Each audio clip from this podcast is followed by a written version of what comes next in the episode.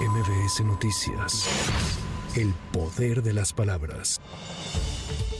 Esta noche se está llevando a cabo el tercer foro regional del Frente Amplio por México en León, Guanajuato. El próximo jueves se desarrollará un nuevo espacio de discusión en Guadalajara, Jalisco, y el sábado el último foro será en Mérida, Yucatán. Del 27 al 30 de agosto, el comité organizador aplicará un segundo sondeo de opinión en el que solamente evaluará a las dos finalistas, Xochil Gálvez y Beatriz Paredes.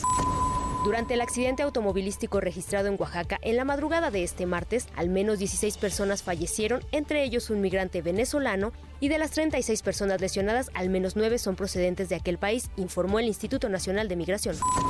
El Sindicato Nacional Minero respaldó el panel dentro del TEMEC solicitado por Estados Unidos para determinar si la minera San Martín de Grupo México ha incurrido en denegación de derechos laborales. El 16 de junio, Estados Unidos pidió a México que revisara si se estaba negando a los trabajadores el derecho a la libertad de asociación y a la negociación colectiva. La petición estadounidense fue la décimo primera de este tipo a compañías que operan en México bajo el mecanismo laboral de respuesta rápida del Tratado Comercial. Tras las denuncias emitidas por los aspirantes a la candidatura presidencial de Morena y de otros opositores políticos en contra de la ex jefa de gobierno Claudia Sheinbaum por el uso de recursos públicos y programas sociales, el jefe de gobierno capitalino Martí Batres envió a titulares de las dependencias y entidades del gobierno de la Ciudad de México una circular para solicitarles abstenerse de aplicar programas o destinar recursos públicos con el fin de intervenir en los procesos de carácter electoral.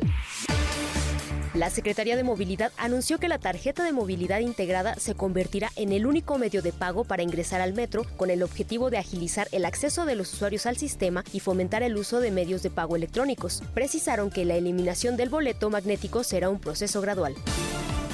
La Arquidiócesis de San Francisco, en California, se declaró en bancarrota tras las más de 500 demandas por abuso sexual infantil presentadas en su contra. Estas denuncias formales contra sacerdotes y miembros de la Arquidiócesis surgieron en 2022 tras la aprobación de una ley estatal que permitió sacar a la luz casos de presunto abuso sin importar cuánto tiempo hubiera pasado desde que ocurrieron. Para MBS Noticias, Claudia Villanueva. MBS Noticias. El poder de las palabras.